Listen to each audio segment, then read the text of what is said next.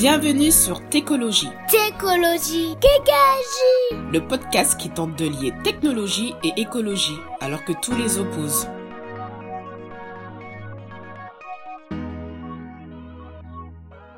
Bonjour à tous, épisode de technologie un peu différent aujourd'hui. On voulait aller explorer le monde de l'autre côté de la Manche et on va donc basculer in English. Hello and welcome Nick. Uh, Nick, I'm just going to introduce you quickly. You're the main contributor to a site called The Sustainable Dev, where you gather information about sustainability for developers of digital products.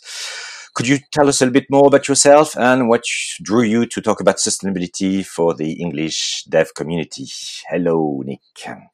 Hi, hi Seb, uh, and hi everybody. Uh, yeah, so my name is Nick. Um, I'm predominantly a WordPress developer, but uh, a lot of what I do is through sort of creative technology as well. Uh, I'm, I'm based out of Bristol, which is in the southwest of the UK. Um, I, I, have a background which is in graphic design, so I, you know, I come from both print as well as digital design. Uh, but over the years, you know, I became a lot more sort of focused on on digital. So uh, that eventually just sort of led me into uh, sort of writing code, uh, and that's what I do full time now. And that just kind of led me through lifestyle choices uh, into into sustainability, um, and that's kind of where I find myself now.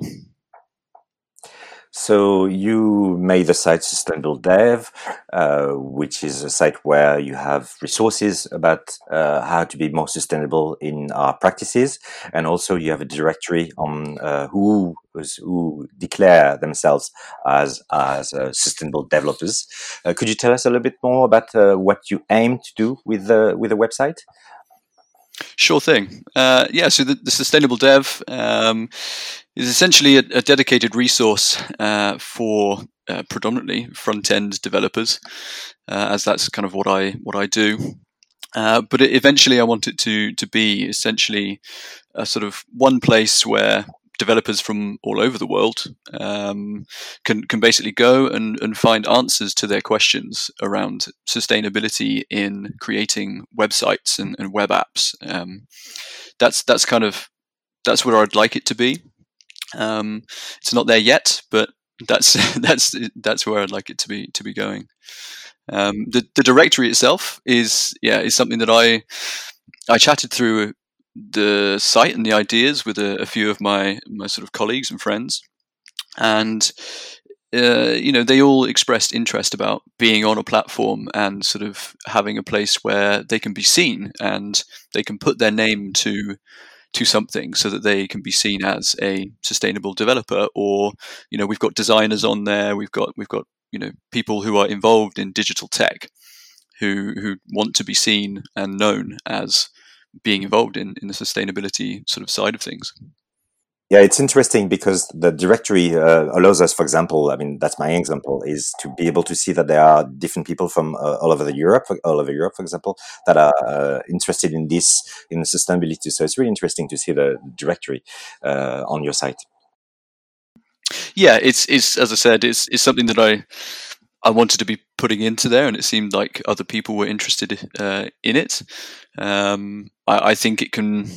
I think over time, as it as it grows, uh, sort of larger, and we get lots more people sort of on the site, it can it can expand and, and become, you know, more of a sort of dedicated place for people to go and find information, find people to to work alongside, to to you know create these sort of sustainable digital uh, tools and, and services and websites uh, together. You know, that's that's what would be great to see is, is more collaboration within this space um, brought about by by directories such as this. Yeah, sounds really good. We, we aim to do the same uh, in France is to be able to get people together to work on on sustainability. That's that's really interesting. How do you, how do you gather your your sources? How do you gather, gather information? Because I, I, saw you talked about green hosting, for example. You talk about uh, greenwashing. you talk also about uh, your WordPress and about different things. How do you manage to get all this information onto onto your blog?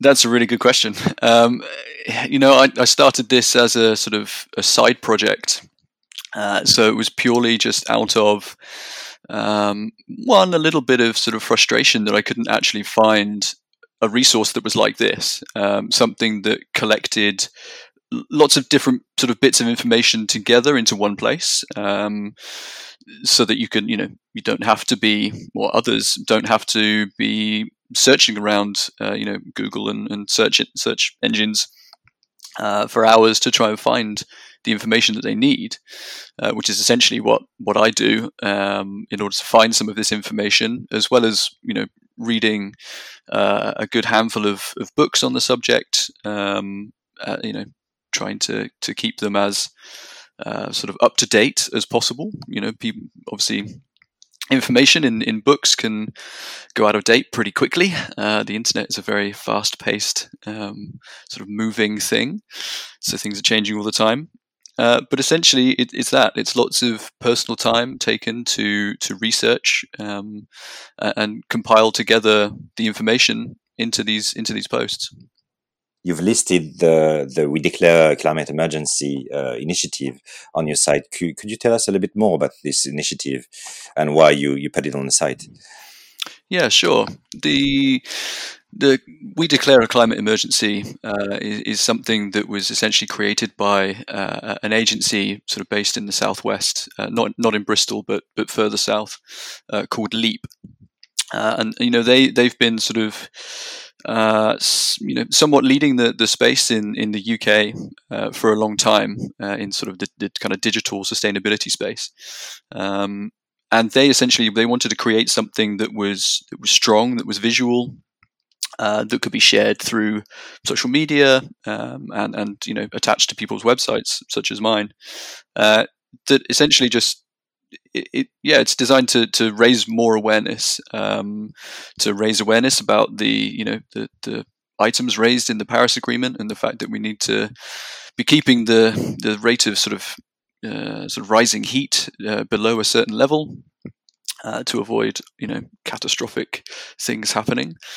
Um, and that's why I wanted to, to put it on there. You know, it's it's it shows our sort of understanding of, of the problems, but also the fact that we want other people to, to understand this too, uh, so that they can make make the changes necessary to to make a positive impact. Indeed, indeed. We we have uh, we have the, the of course uh, we um, we have the same issue in France, uh, and uh, we we don't we had we do have initiatives. We have uh, what um, some think tanks like the Shift Project, who works on uh, making people understand the impact of of everything on carbon, but specifically on on digital, and and we have also um, um a team called the Green IT, uh, who's been working on the on the subject for the past 15 years.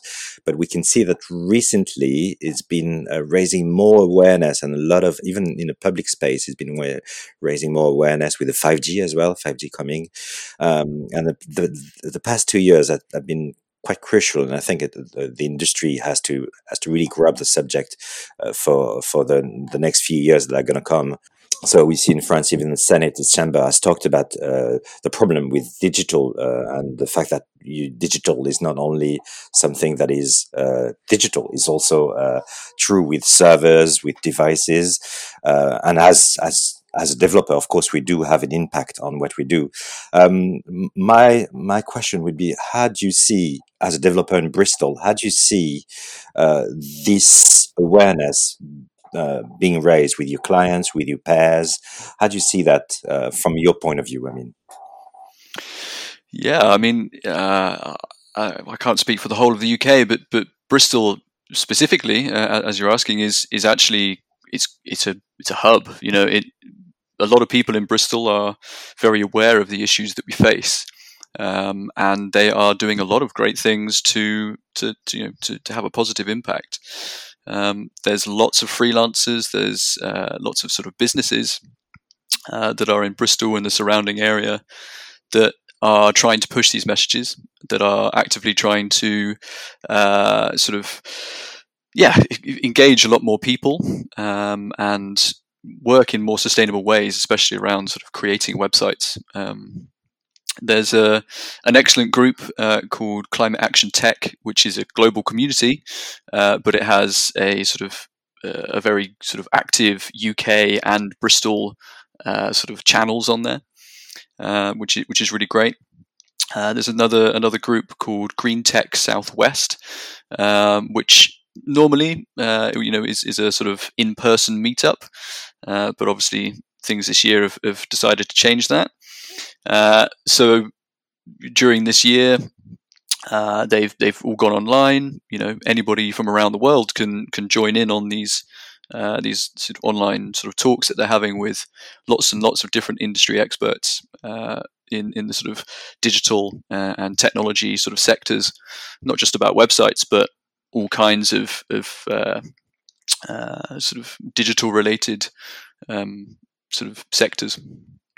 Um, but yeah, Bristol Bristol is a is a real hub. It's it's actually really exciting to be a part of it. Um, I didn't realize how how active it was until I actually started to to talk to more people. Um, so it's it's really exciting to to be a part of that and, and hopefully, yeah, create some real change. Do you see those changes happening uh, with specifically with your clients now, or do you think it's still something that's going to happen in a few next few years? Uh, it's. I mean, that's a sort of. It's a bit of a tough one. You know, I'm. I'm. I work for an agency, so I'm not necessarily in. You know, I'm, not in control of the clients that we're getting in. Um, I would say that the majority of the clients, you know, they're not aware um, of the impacts of, of digital and how it, how it can impact the, the environment. Even even clients that we have worked with who uh, you know work in in uh, the areas of um, you know sort of sustainability through other uh, other areas such as uh, the sort of global um, fishing market for you know for, for food for supermarkets etc. Um, you know they're, they're not aware of the the digital or the, the environmental impact of what their website is you know and the technology that goes into that. So I, I think there's a lot more to be done in order to educate uh, the sort of uh, the, the masses, you know, um, uh, you know, people in all kinds of different sectors, uh, you know, and especially sort of the clients that we're getting in. It's definitely important that that we are educating them and guiding them into what makes a, a more sustainable website and and uh, a less environmentally impactful one and for that we can probably use some of your uh, some of the articles that are published on the website. Um, when we talk about sustainability in France, we also talk about um, as we talk about digital responsibility. And we talk about ethical, social responsibilities.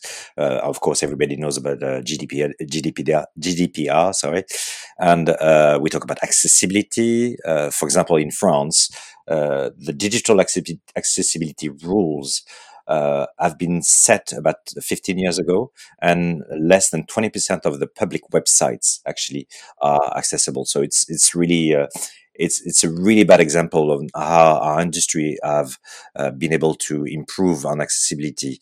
Um, do you see those concern do you see the same problems with accessibility, for example, or GDPR? And um, I'm, I'm, asking that because I, I, think it might have an impact also on how we're gonna, as you as you were saying, we need to educate uh, our clients, our pairs. We need to educate them about uh, sustainability and uh, the, the env- environmental impacts. So I, wonder how you see uh, already the concern of your clients and your peers about uh, about ethical responsibility and about accessibility, digital accessibility. Yes, uh, again, I think it's a it's a thing that needs more education. Um, I am I personally am definitely not an accessibility expert or an or an ethics expert. Um, but as a developer, you know, we have a responsibility to be building these websites that, that we do uh, with accessibility in mind. You know, the internet is a free and open uh, sort of entity, uh, and therefore it should be used as one or should be able to be used as one by any kind of ability, you know, uh, people with any kind of ability. Um, I, I, yeah, again, I, I think in terms of education, there is a, a lack of understanding from the wider uh, sort of community, uh, and uh, still sometimes in designers' uh, understanding of color theory and uh, sort of typography um, uh, and things like this that they're, they're very simple changes, but they can have really big impacts. Um, and then obviously when that translates into a sort of development side, I think there is still a, a slight lack of understanding through through some people about what makes something accessible or not. In terms of our um, our public websites, so uh, websites that are uh, sort of our, our, government websites in the UK, they are actually sort of seen as uh, as doing very well. There's no there's, I don't think there's any specific laws in place uh, from the UK that sort of dictate that a website needs to be, uh, you know, uh, double A, triple A, um, accessible, etc. But our actual sort of public government websites do tend to be built very, uh, very accessibly, um, and you know, lots of people use those as great examples. Um, they even have uh, sort of modules and things like that, which are built out that that you know they are essentially open source. So a developer like myself could, you know, if there's a, particular module, I could go to our government website. Uh, find one of these modules and use it in a project because I know that it's been built with accessibility in mind uh, from from the start. So I think there is still an edu- you know an educational thing that needs to happen, but in terms of our our government, they're doing pretty well in terms of their websites and, and accessibility. Mm, that sounds great.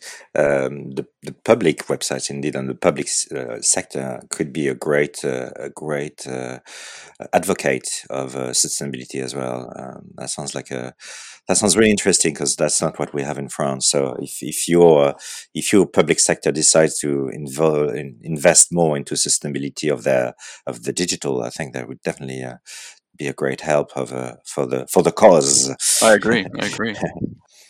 Yeah, uh, you were talking about the, the climate action tech and uh, all those groups that have. Uh, uh, I mean, we participate as well to to those conversations, but it, it, I have a feeling, and uh, you, you, might share that that we've been talking amongst each other, and we've been convincing ourselves that we we should be doing that. I think the next step would definitely be to be able to talk to other people that we that don't share that knowledge of uh, sustainability in general. And I think uh, that's definitely one of the next next uh, tasks we should be doing is is uh, talk more to people around us, our peers, uh, once again, and try to educate them a little bit, probably. Yeah, I, I, I agree. It it's a conversation that needs to be had. Um, you know, just just with your your friends, your family, um, people who who might not be as aware. Um, and those conversations sometimes need to be had uh, sort of carefully. Um, you know, some people don't want to change their their lives a great deal. They don't want to you know be forced into making a decision that they don't want to make in terms of their lifestyle for example. Um, you know eating less meat and things like this. But these are important factors you know in, in sustainability not just not obviously not digital but um, those are conversations that, that should be being had with everybody uh, sort of nowadays.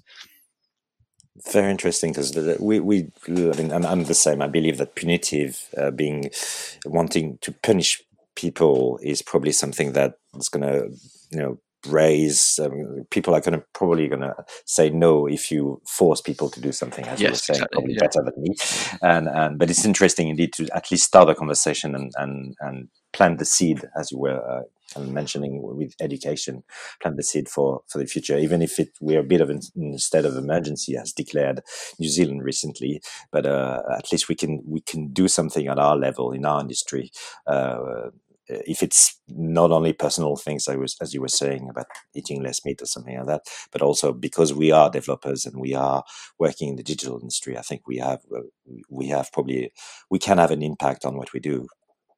Yeah, we can we can have a huge impact, um, and it's important that we that we do. How do you see the, the impact global globally of a developer on the life cycle of a digital product, for example? Uh, how do you see the, the impact? Because we have a tendency to, to think that the developer is only there to code, uh, but uh, a developer that can uh, code uh, something that is not sustainable, but still try to make it sustainable, won't have as much of an impact as uh, as um, a developer that can have an impact on even on the specification or on the requirements of the of the site. Yeah, I, I mean, I'm working on this sort of all the time, um, sort of personally. Uh, I, I think it's it's very important, and and the, the sort of role of a of a developer is actually becoming more well rounded, uh, and you know should be uh, you know involved in the whole process. There shouldn't just be you know all of this process is happening. There's design decisions, uh, UX and UI, and then it just gets handed to a developer to to write some code. I think I think a developer's job is is more important than just writing code. I, I, the fact that they will have a better understanding of the the impact of coding something in a, in a particular way or the impact of how to handle image data and you know um, sort of other, other, types of data um, it, it, it can you know therefore have an effect or should have an effect on the design and the overall sort of functionality of, of a website. So I think a developer's job is really important through the whole sort of product lifecycle, uh, and and they should be involved from the from the very start through, you know, the sort of creating sort of functional specifications for a website to uh, assisting in you know just the the design decisions. Obviously, you know, uh, many developers aren't aren't designers; they haven't come from a design background. But if they know that a particular, you know, if if they know that a, a full width, uh, a full width, a full width uh, auto playing video is going to be really terrible for a website's impact on the environment, they should be flagging that and letting their peers know that perhaps they could do a little bit of something else which has less impact but gives uh, you know a, a, similar visual feeling um, through through a design so yeah, I, I, think it's really important, and I think developers can have a, a bigger impact than than just writing code. Uh, that was a great example. Thank you. Um, we uh, talking about you know uh, how measuring in, uh, an impact actually because um, we try to have an impact on uh, on what we built. But as we say, uh, and that's a, a, key issue at the moment in France, uh, which is uh, if you don't measure something, you can't improve it basically. Um, uh, so you need to to be able to know how you're uh, how you're improving the system by measuring it. Have you ever used any measuring tool, or you, do you have any information you can share about the measuring tools, for example, that you are more aware of from the UK side? Because we, we do have a few tools in France, but uh, it would be interesting to actually uh, share uh, the tools that you have uh, or you've known of or you've been able to use. Yeah, absolutely. Uh, I, I agree. Measurement is is is is key. You know, you, you have to be able to measure something so that you can fully understand the impacts that it's having, and therefore you can understand the positive uh, impact and, and, effect that you have had through changes that you've made in, in code or design, etc. Um, in the UK, there's a few businesses that have worked as uh, little side projects of theirs. Uh, there's one which is called the Website Carbon Calculator. Um, uh, the URL I think is um, websitecarbon.com. Uh, I'll need to double check that. But uh, there's another one which is called EcoPing, uh, which is a fairly new one, which uh, sort of again aims to sort of uh, detect and trace all of the sort of the, the carbon impact and give uh, sort of some ideas and things that you can do to Im- improve the you know the, the impact of your of your website. But there's there's lots of there's lots of tools out there, and it seems from sort of seeing in this industry there's tools that are being released, you know, every week uh, to to do to do similar sort of jobs and, and roles. Some of them with slightly different uh, tweaks to what they offer, or you know, they have a, a paid for pricing model rather than being free. Uh, they use slightly different data or mixes mixes of data. Uh, I think over time, the tools may well, the tools are going to get better over time.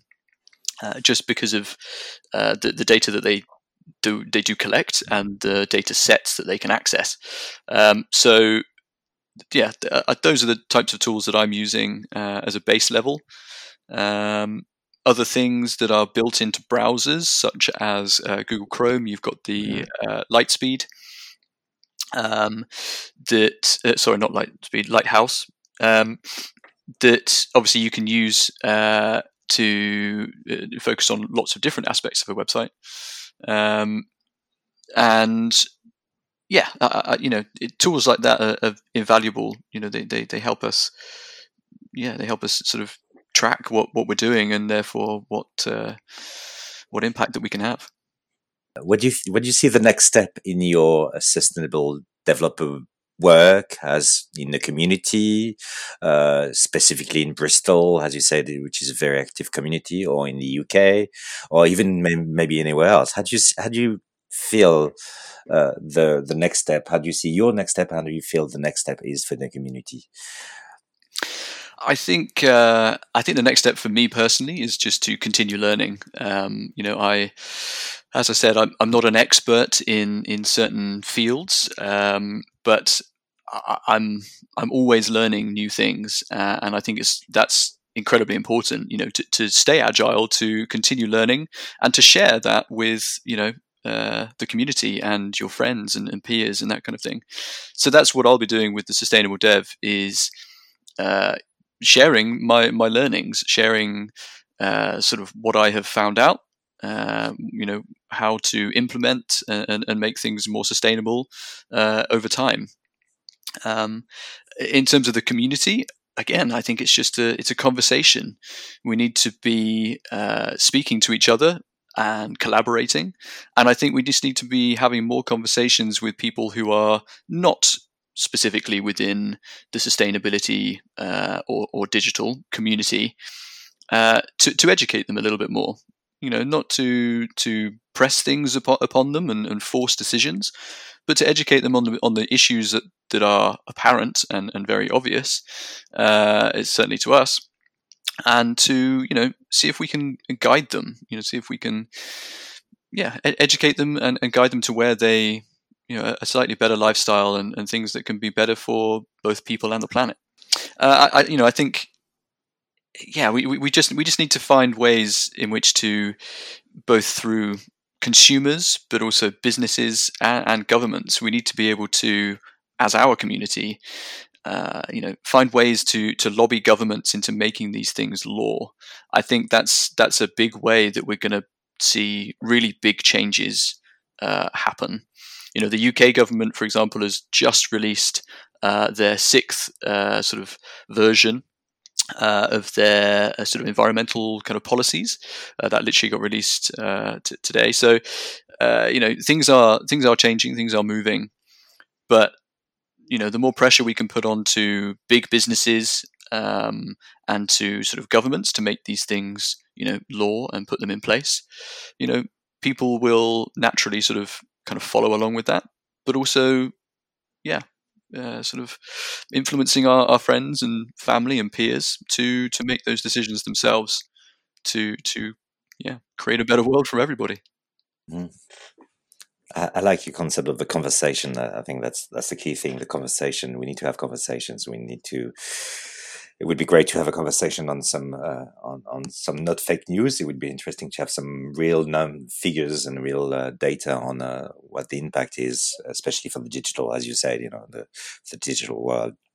I think that's probably something that we need to work on as well as a community, as a development community, to to be able to show uh, what um, what the impact is of uh, of a server, of a network, of a device, all those uh, little IoT objects that we have uh, everywhere. Uh, I think that's uh, something we need to realize that uh, it's not invisible. It is actually quite quite concrete, and it has quite an impact on when we build it and when and when we use it. And so, indeed, we need to have that conversation with with the different people.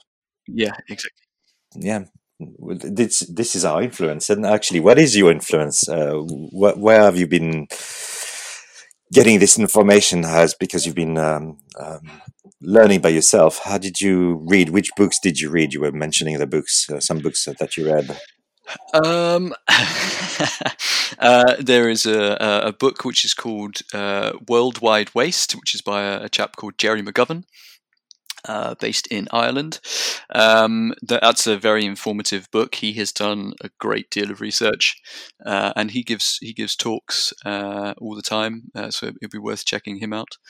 Um, there is another book which is called uh, "Designing for Sustainability," uh, which I believe is written by Tim Frick, uh, who is from America.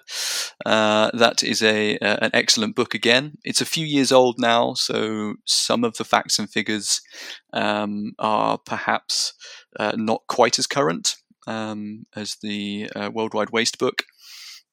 another great book, which is written by Mike Berners Lee, is "How Bad Are Bananas?" Um, I think that's what it's called, which essentially gives you facts and figures, you know, uh, researched figures on the carbon impact of all kinds of different things, you know, f- spanning from obviously a banana uh, to, uh, you know, the, the cost of sending an email and different types of email, or, you know, the, the sort of carbon cost of, um, you know, moving to an electric vehicle or riding a bicycle or lots and lots of different things throughout an entire life uh, cycle and personal life as well as professional life.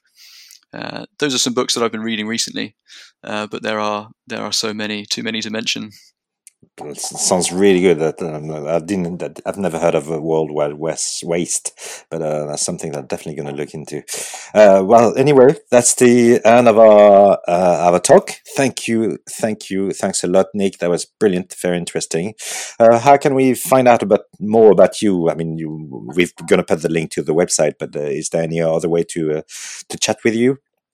Yeah, well, thank you very much for for having me on and, and having this conversation. Um, I think it's yeah, it's great. It's really important to be sharing these things, both you know, uh, sort of internationally uh, as, as, we're doing now.